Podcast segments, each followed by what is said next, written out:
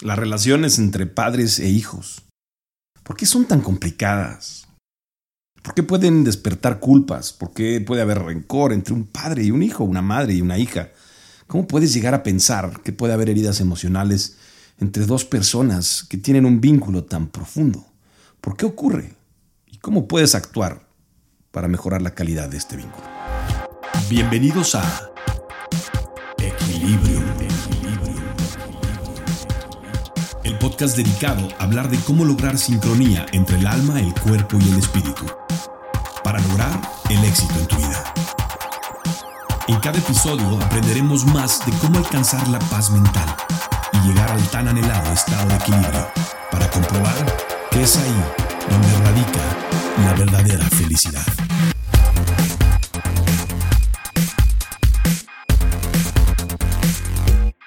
Yo soy Enrico Salvatori, acompáñame.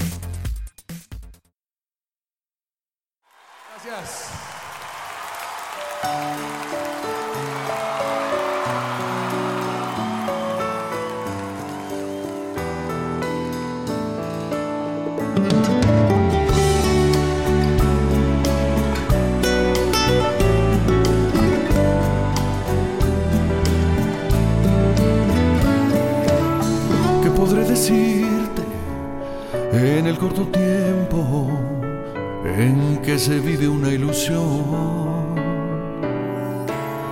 ¿Qué podré dejarte tan pegado al alma que se quede allí en tu corazón? Yo no pretendo enseñarte lo que es el mundo, me falta también pero vale la pena disfrutar cada día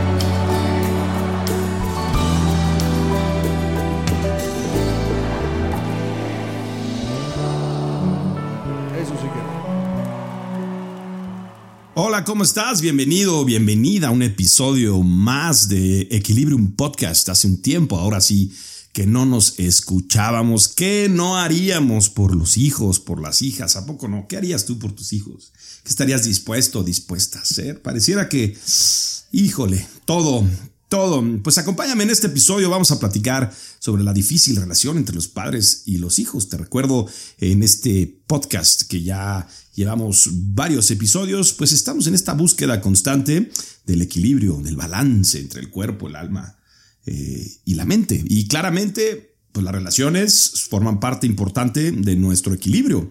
Eh, ya hablamos eh, de las relaciones de amistad, ya hablamos por ahí también de la situación de tener o no tener hijos, de los padres solteros, hablamos también de estos temas tan importantes que forman nuestro, nuestro entorno y nuestra vida. Pero ahora vamos a hablar de la dificultad de esta relación, de esta relación, de este vínculo eh, que existe entre los hijos. Si tienes hijos, si tienes hijas. Pareciera que si hablamos de la relación que existe entre el hijo y la mamá, fuera diferente a la que existe entre el papá y la hija, ¿no? ¿Será cierto? ¿No será cierto? Pero bueno, la verdad es que algunas personas tienen, tenemos el privilegio de gozar excelentes vínculos paterno-filiales, es decir, estos vínculos con nuestros hijos, pero también hay otros que no. Y la verdad es que eh, yo no creo que exista un infierno más doloroso o una etapa en tu vida más fuerte que tener una mala relación con tus hijos, porque hay tanto dolor y hay tantos sentimientos involucrados que la verdad es muy difícil salir de ellas. Entonces, en líneas generales, las relaciones entre padres e hijos pues siempre van a ser complicadas, ¿no? Y a veces no tan satisfactor- satisfactorias como los padres quisieran. Ese es el punto de vista, ¿no? Los hijos tienen cierta forma de ver la relación que tienen con sus padres y los padres siempre tenemos expectativas de qué relación queremos con nuestros hijos. Muchas veces estas expectativas salen de nuestra propia historia, ¿no? Como hijos de alguien y qué vida y qué experiencias tuvimos durante nuestra niñez, nuestra eh, adolescencia, con nuestros propios padres, ¿no? Eh, sin duda, en muchos de nosotros existe el rencor, existe la culpa por algunas cuestiones que dejamos de hacer y pareciera que como arte de magia se repiten también en los hijos nuestros, ¿no? Este, estas culpas, el no hice, el dejé de hacer, alguna especie de rencor que tengan con nosotros o que tuvimos nosotros con ellos, la dependencia, ¿no? Eh, son emociones que están muy presentes en las relaciones con los hijos. Pero, ¿por qué eso? Esto de no tener una buena relación con tus hijos. Pero más importante aún, y lo que vamos a charlar hoy, ¿qué podemos hacer para resolverlo? ¿Qué podemos hacer para aliviar esta relación entre padres e hijos? Pues todos conocemos adultos que sienten que pasar tiempo con sus papás, pues es como una obligación. Cuando los hijos ya son eh, grandes, eh, sientes que tienes que ir a ver a tu mamá, que tienes que ir a ver al papá, porque quizá tú ya tengas tu propia familia o quizá tú ya tengas pues tu propia vida, ¿no? Ya le perteneces a la vida y a tus propias historias y a tu propia familia y pues, catalogas esto como una experiencia desagradable, ¿no? Es decir, no, te ves forzado de ir a ver a la mamá, tal vez, ¿no?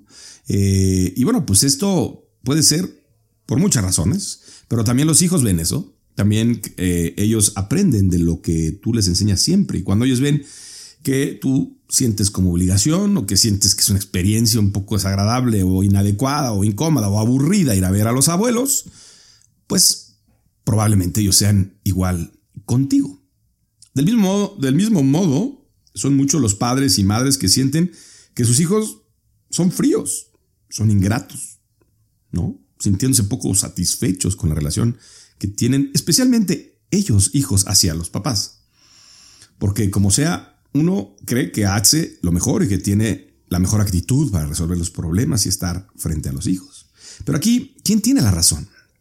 ¿Quién tiene la culpa de la relación eh, eh, errónea o de la relación álgida entre estas dos personalidades, padres e hijos? Pues en realidad muchas veces es la propia dinámica del vínculo y no las personas en sí mismas. Es decir, no sé si te ha pasado que has dicho, híjole, es que me llevo mejor con los amigos de mis hijos que con los hijos. ¿Cómo es posible? O me, me llevo mejor con mis sobrinos, los hijos de mis hermanos, que con mis propios hijos. Entonces dices, pues yo soy un papá a todo dar. Todos los amigos de mis, de mis, todos los amigos de mis hijos me dicen, tío, ¿no? O, qué buena onda es tu papá, se la pero yo con el chavo, ni pa, ni pu, ni pi, ni a la esquina. Entonces, realmente no tiene que ver con las personas, tiene que ver más con la dinámica del vínculo que existe y, lo que hacemos nosotros como personas. Eh, y nos relacionamos entre dos personas quitándole este mote o este nombre o esta categoría de padres e hijos, ¿no? Entonces, esto es lo que realmente hay que analizar y cuál es la dinámica de este vínculo que tú llevas con tus hijos. Entonces, vamos a tratar de descifrar por qué ¿O por qué primero? ¿Por qué son tan complicadas las relaciones entre padres e hijos? Porque sí lo son, sí lo son. Por más bien que te lleves con ellos, tú sabes que hay veces que tú sientes que pones más en la relación o viceversa. A veces el hijo siente que pone más porque es una relación complicada. Pues el principal motivo de esta problemática del vínculo es porque estas relaciones entre padres e hijos, eh, es decir, que son complicadas, conflictivas y dolorosas, es porque es un vínculo primario. Partimos de ahí. O sea, el, el primero que experimentamos al nacer y el primer sentimiento que tuvimos eh, y la persona que mayor influencia generó en nuestro desarrollo mental y emocional fueron nuestros padres. Entonces es un vínculo primario, para empezar. El vínculo de un hijo con sus padres es muy intenso. Si no es muy intenso, es el más intenso, podría yo decir. Esto lo convierte también en un vínculo muy exigente muy observado. Cada acto, cada gesto, cada palabra de los adultos impactan en el hijo y van moldeando la percepción que se tiene de sí mismo, en el mundo y en el entorno. Entonces, por eso es muy importante esta dinámica de comunicación. ¿Cómo le hablas a tus hijos? ¿Cómo te diriges a ellos? ¿Cómo te comportas frente a ellos? Porque ellos, como dije, pues tienen desde que nacieron esta vinculación contigo y esta influencia importante de ti hacia ellos en su desarrollo mental y emocional. Por lo mismo, pues si un padre le falla al hijo, ¿no? O eh, un padre es no presente o daña la relación en algún momento de esta, pues es mucho más profundo que si viniera de cualquier otra persona, de un amigo, de un primo, de un tío. Entonces, eso a veces no nos fijamos cuando somos padres jóvenes, porque pues no viene en el manual. Ay, perdón, ni siquiera hay manual. Entonces, esta gran exigencia de relación puede llevar a los padres a vivir pues el vínculo con ansiedad y con culpa. Además puede conducir a los hijos o llevar a nuestros chavos a resentir profundamente sentimientos como rechazo, abandono y bueno, pues el resto de las heridas emocionales que ya hemos hablado, que pueden surgir más adelante en la relación. No sale cuando son chiquitos, porque, bueno, oye, pues voy al súper, hijito, te quedas con la muchacha y el niño en el drama trabado y tú ni te das cuenta, tú te fuiste al súper. Pero pues Dulce se quedó con, se quedó con Angelina, la muchacha, ¿no? O la nana. Entonces de ahí ese sentimiento de abandono, ese sentimiento de, de, no estar con, poder estar con la mamá, con el papá, pues genera heridas emocionales que pueden votar más adelante. Muy simples, ¿eh? ni creas que de cosas más profundas. Otra de las razones del por qué las relaciones son tan complicadas es porque nos ponemos expectativas poco realistas de la relación, ¿no? O sea, las expectativas siempre en todos los entornos es el origen de la mayoría de los conflictos y de los sufrimientos. Es decir, tú tienes una expectativa de que la cosa, el evento o la situación va a ser X o Z y te aparece A o B y entonces esa diferencia de la expectativa pues genera conflictos, ¿no? Tú tienes una expectativa de que esto va a ser de cierta manera y no es, pues tienes frustración, tienes decepción, ¿no? Entonces, cuando tú tienes cierta expectativa eh, de cómo es la relación o cómo debería de ser la relación con tus hijos y no lo es, pues es cuando ves estos conflictos y es cuando dices, ¿cómo no eres como fulanito? O híjole, es que los papás de mi novia no sabes qué buena onda son, te dicen a ti como papá y bueno, pues te cae como patada de mula.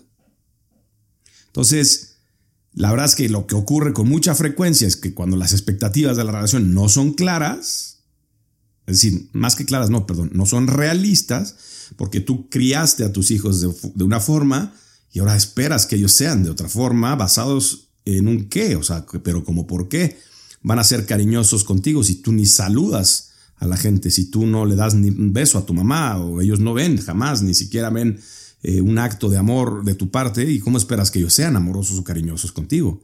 Entonces, toda esta, toda esta actitud de espejo, este, pues es lo que hace que nos sintamos heridos, que nos sintamos decepcionados o frustrados porque pues nuestros papás no fueron como yo quisiera que fueran, ¿no? O como mis hijos no son como yo quisiera que fueran. Esa es la parte de las expectativas.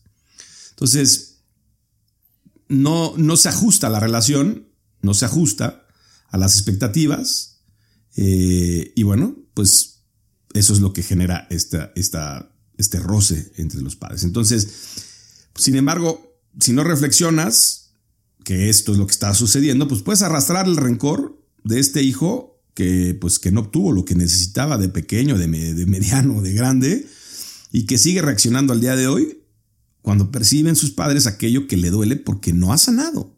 Las heridas de la infancia no sanan solas. Quizá llegue alguien, una persona adicional extra externa a tu familia, que le hace sentir eh, emocionalmente que le sana las heridas y es por ello que muchos de los hijos abandonan el nido a corta edad.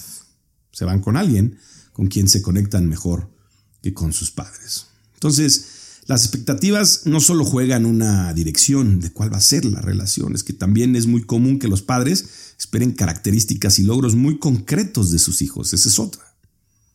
Tú vas eh, caminando por la vida esperando que tus hijos aprendan de tus errores, que tus hijos no repitan tus errores, que tus hijos sean mejor que tú. Los padres somos los únicos seres humanos que deseamos profundamente que otros seres humanos sean mejores que nosotros y esos son nuestros hijos.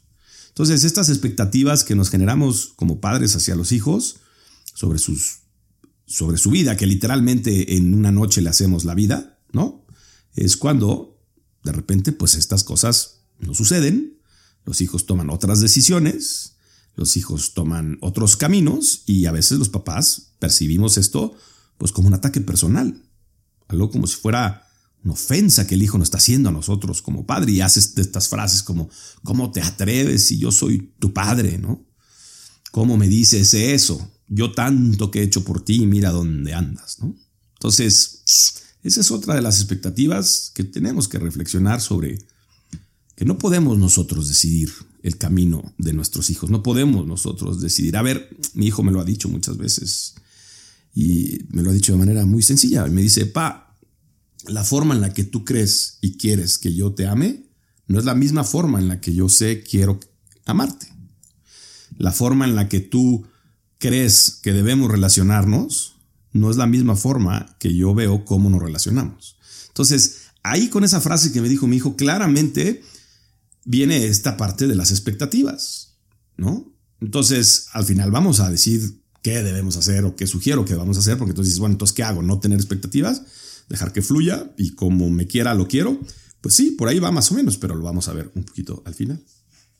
Otra de las cosas que pasa muchísimo y más en estas épocas es la falta de límites, la falta de reglamentos y reglas, tanto escritas como no escritas dentro del entorno familiar o dentro de la relación padres e hijos, ¿no? Es un elemento que hace que los conflictos se mantengan y se escalen. Esto de no poner límites, porque si los muchachos, los hijos, no tienen impuestos límites, pues no tienen fronteras.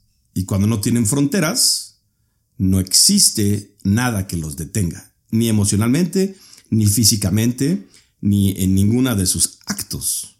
Entonces, yo he visto en relaciones de mis hijos, donde a veces mis propios hijos dicen, es que a mí, a mis amigos, nadie les dice a qué horas tienen que llegar. Es que a mis amigos los dejan llegar a la hora que sea. Y, oh, es que a mis amigos los dejan tomar o los dejan llevar.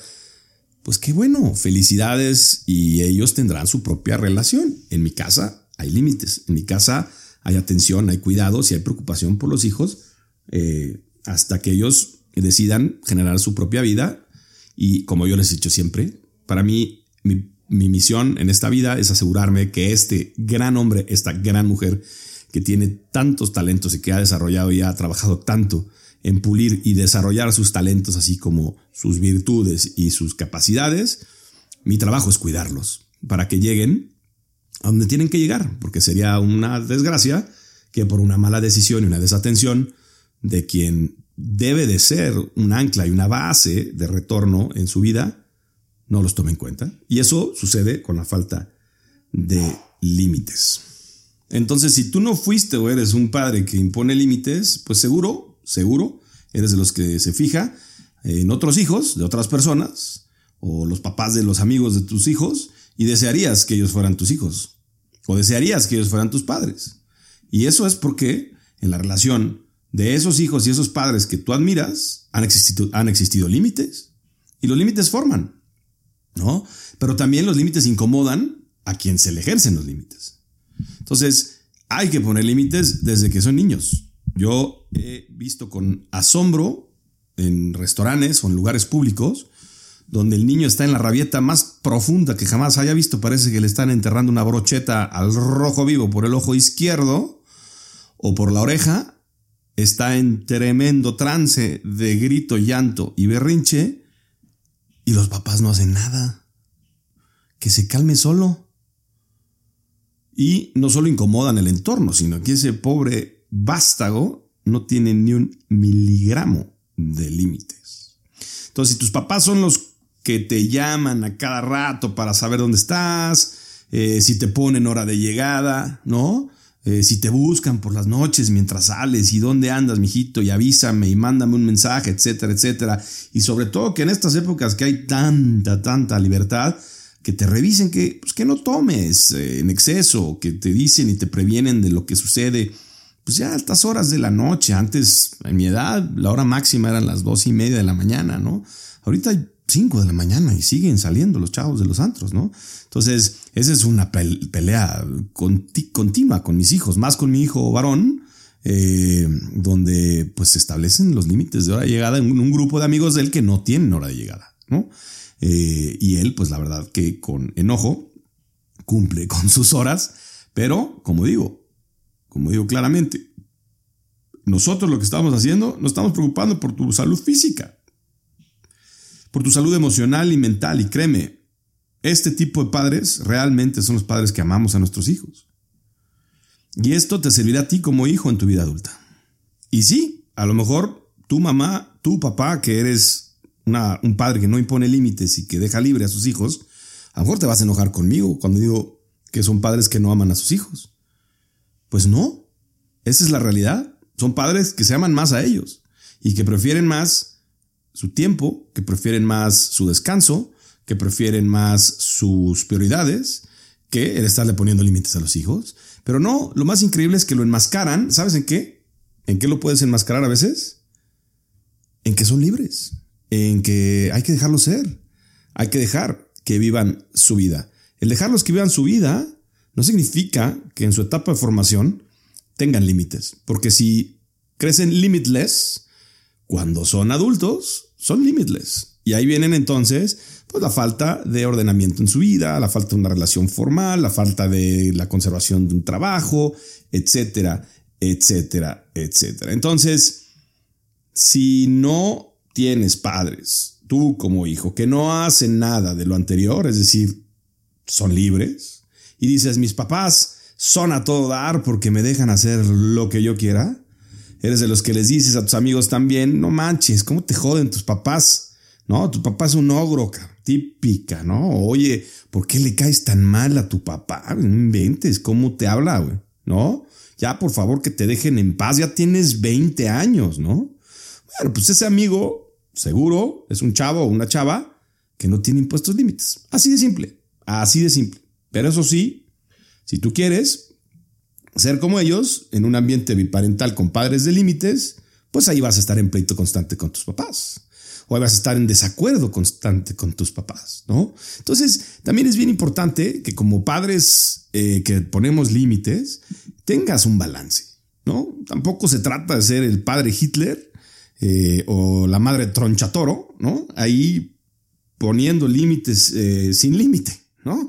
Eh, hay que tener un balance, es como la técnica de la pesca, hay que dejarlos correr el carrete y hay que jalarlos, hay que dejarlos y hay que jalarlos hasta que ellos encuentren ese balance de responsabilidad y hasta donde ellos tienen que cumplir con la parte de los límites mientras sigan permaneciendo a este entorno familiar. Porque entonces, pues la que se convierte en una guerra de poderes, ¿no?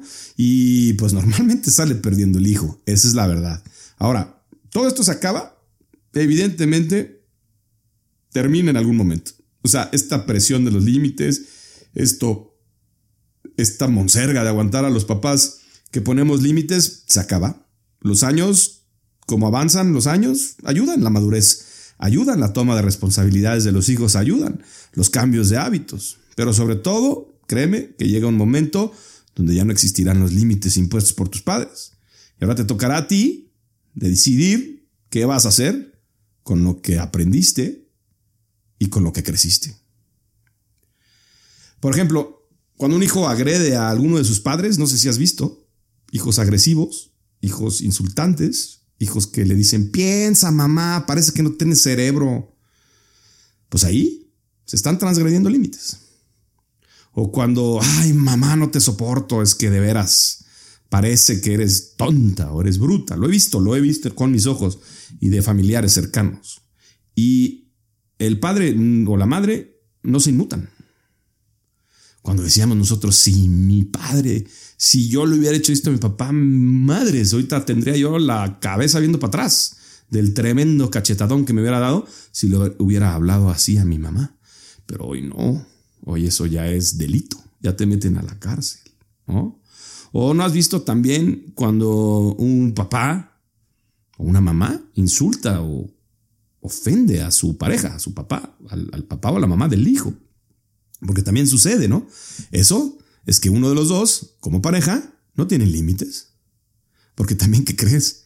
Primero, como pareja, nos tenemos que poner límites. Y estoy hablando de, de familias biparentales, ¿no? De ambientes donde está el padre y la madre. Entonces, ¿Por qué toleramos esto? Porque hay mamás que oyes de manera brutal y, y, ¿cómo se estaba? Y en, y, en, y en flagrancia criminal, cómo le hablan a la madre o al padre y lo tolera.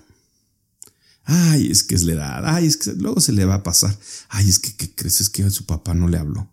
Ay, no, es que le fue muy. Ay, es que le cortó la novia. Y ahí estamos inventando razones de por qué toleramos que nuestros hijos nos hablen así, ¿no? Y la verdad es que muchas de las veces los papás confundimos la estrecha cercanía que tenemos con ellos con el derecho de traspasar estas líneas. A veces confundimos el no queremos incomodarlos o no quiero que me dejen de hablar por ponerle límites cuando lo que estamos haciendo es mucho peor y estamos formando un mal y feo ser humano. Por ello es bien importante entender que si los hijos se apartan de los padres y se quieren alejar de ti o del lado de los padres, puede ser por varias razones. Yo diría que una de ellas, es decir, esto lo digo porque a lo mejor tú no pones límites por miedo a que se te vayan los hijos, por miedo a que se rompa ese vínculo. Y hoy quiero que cambies esa idea. Es totalmente al revés. Es totalmente al revés. Las razones por las que los hijos se van es la primera, pues por convicción propia, ¿no? Sentido de desarrollo, sentido de independencia, sentido de que ya me toca vivir mi propia vida. Es la primera razón por la que se van. Em, la segunda es por sentimientos de odio o por sentimientos de agresiones vividas en la relación de su casa. Es decir, que la relación con sus padres sean violentas, con sus hermanos. Esa es una de las razones por las personas abandonan el hogar. Los hijos abandonan el hogar. Y la tercera es por influencia de otros. Por la influencia de otros que, eh, para bien o para mal, los convencen de que ya es tiempo de que estén fuera de su casa. Y si te fijas, ninguna de ellas es me voy porque mi mamá me pone muchos límites. Me voy porque mi mamá no me deja llegar a las 5 de la mañana. Entonces, pon atención en eso, porque es muy común encontrarnos con mucha, mucha frecuencia también la imagen de las madres tóxicas o de los padres autoritarios, ¿no? Eso es bien importante analizarte si tú eres una de ellas, porque también, pues hay estas familias o tú eres una de estas familias disfuncionales que dan lugar a hijos claramente infelices, claramente infelices. Y todo esto parte de este balance que hablaba yo hace rato. Es decir, no porque pones límites eres una madre tóxica o no porque pones límites eres un padre autoritario. Hay que tener muchísimo cuidado con el balance que hablamos hace rato, el tema del carrete de la pesca. Es una relación, perdón, es una realidad innegable que nadie puede discutir, que existe y que se da con mucha frecuencia, que estos sentimientos de frustración existan en los hijos por estas madres tóxicas o padres autoritarios. Por eso es importante acercarte a tus hijos, charlar, entender claramente si entienden cuáles son los límites impuestos, si sienten algún repudio hacia sus padres, hacia su padre o hacia su madre, habla con él y pregúntale si que siente acerca de su papá. Si siente algún eh, sentimiento de odio, de repudio o de, eh, decepción acerca de su madre o de su familia y de entender por qué. Porque al final, al final del día ellos están y tienen todo el derecho de decidir si quieren o no tener una relación con sus padres. Escucha lo que acabo de decir. Los hijos tienen todo el derecho de decidir si quieren o no tener una relación contigo. Otras de las eh, causas que pasa o que sucede que no haya una buena relación entre padres e hijos es por los desacuerdos y las diferencias en las formas de educar los padres a los, a los hijos. Esto es muy común. Es muy común ver la dualidad de educaciones porque papá y mamá vienen de orígenes distintos, ¿no? Entonces se mezcla esta educación. ¿Y dónde se mezcla? Pues en, el, en los hijos. ¿Quién es la licuadora? Los hijos. La crianza o la educación de los mismos padres influye, influye fuertemente en este tema. Así que también desde la selección de tu pareja, de cuando te vas a casar, si quieres tener hijos, piensa, analiza la familia y revisa su educación. Eso es bien importante. Eso lo decimos siempre a los papás, a los hijos y nunca nos creen. Pero créeme, como le decía yo a mis hijos, la nariz sigue creciendo. Mientras esté chiquita, la nariz es chica, pero cuando crecen, la nariz es muy grande.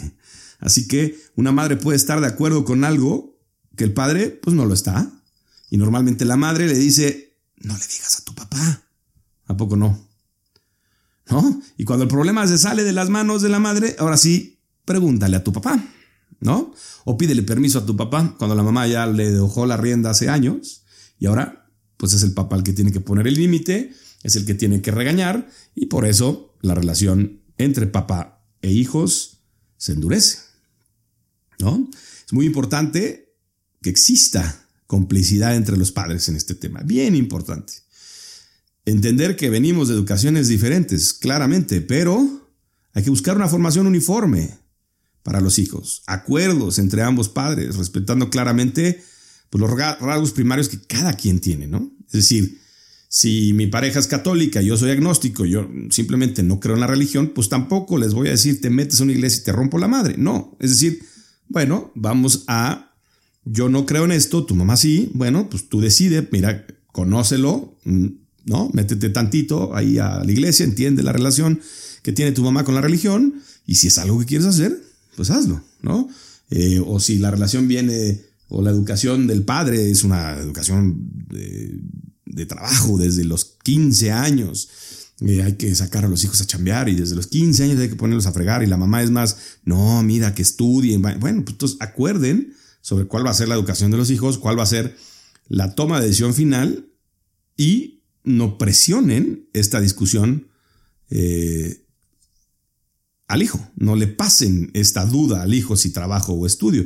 Tomen una decisión, balanceenla y juntos entreguen esta formación uniforme con estos acuerdos que hay que hacer previamente. ¿no? Lo más importante, desde luego, pues es crear este estilo propio de paternidad. ¿no? O sea, tenemos que generar nuestro propio estilo mezclando lo mejor de cada uno de los padres. Esa es la fórmula. Esa es la fórmula. Entender que hay cosas que las mujeres hacen mejor que los hombres y los hombres hacemos cosas mejor que las mujeres. Y una de las cosas que las mujeres hacen muy bien es entender sentimentalmente a los hijos, es ser la parte suave, amable y de conexión con el amor, con el hogar, con la casa, con las necesidades básicas y primarias. Y el padre a lo mejor es la imagen de trabajo, la imagen de disciplina, de fuerza, de dedicación, etc. Entonces, independientemente de cómo esté hoy el mundo acerca de la dualidad y, de, la, y de la diversidad, etcétera, etcétera, y de la igualdad, pues hay cosas fundamentales que hay que poner sobre la mesa, que yo siempre le he llamado roles, ¿no? Eh, y que desde luego vienen basados en la estructura de, bueno, ¿para qué soy bueno yo? ¿Y para qué eres bueno tú? ¿No? Entonces, eh, pues si tú eres malísimo para cocinar y se te, se te queman los cornflakes, ¿no? Pues no le insistas, brother. O sea, yo les hago de cenar hoy, ¿no? Este, pues sí, qué buena intención, pero no gracias, ¿no? Eh, o sea, cada quien a lo suyo, ¿no? Ese es, un poquito el, el, mensaje, ¿no? Y esto también, fíjate, aplica y con mucha, mucha relevancia para las parejas divorciadas con hijos. Porque cuántas familias hemos visto destruidas porque los papás agarran a hijazos cuando se divorcian. Se agarran hijazos, se confrontan, ponen a los hijos en medio y los hijos son los que crecen con una capacidad, con un odio, con un rencor, eh, pues que luego preguntamos, ¿a quién se parecerá? ¿No? Entonces, la relación de pareja, ok, no funcionó, eso está clarísimo, eso está claro, pero tienen que ponerse una cachucha y un traje como padres, porque eso aún no acaba y eso nunca acaba. Serán padres de estos muchachos por el resto de sus vidas. No serán pareja, pero sí padres de estos niños. Entonces, deben de ponerse de acuerdo cómo los van a educar, cómo los van a guiar, ¿no? Esto hasta cierta edad, desde luego, donde ya, como yo dije, hay una edad donde ya se rompe el nido y bye bye, ¿no? Como dice por ahí el dicho, separados en el matrimonio, pero unidos en la crianza. Esa es la clave.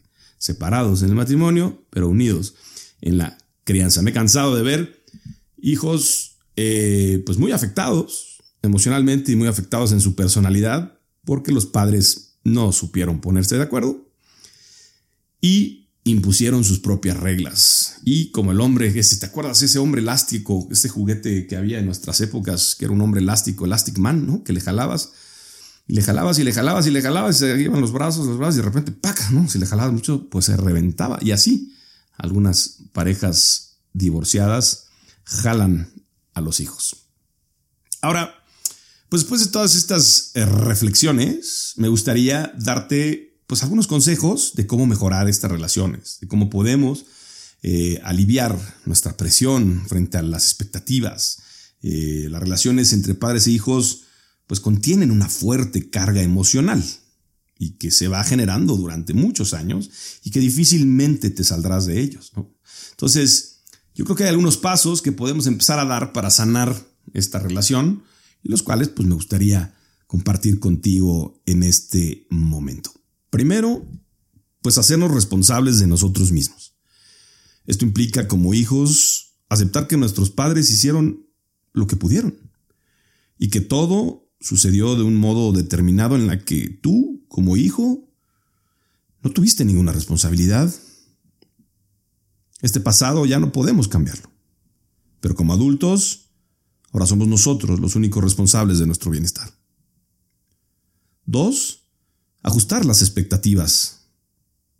Como padres, no podemos pretender que nuestros hijos se amolden a nuestros deseos.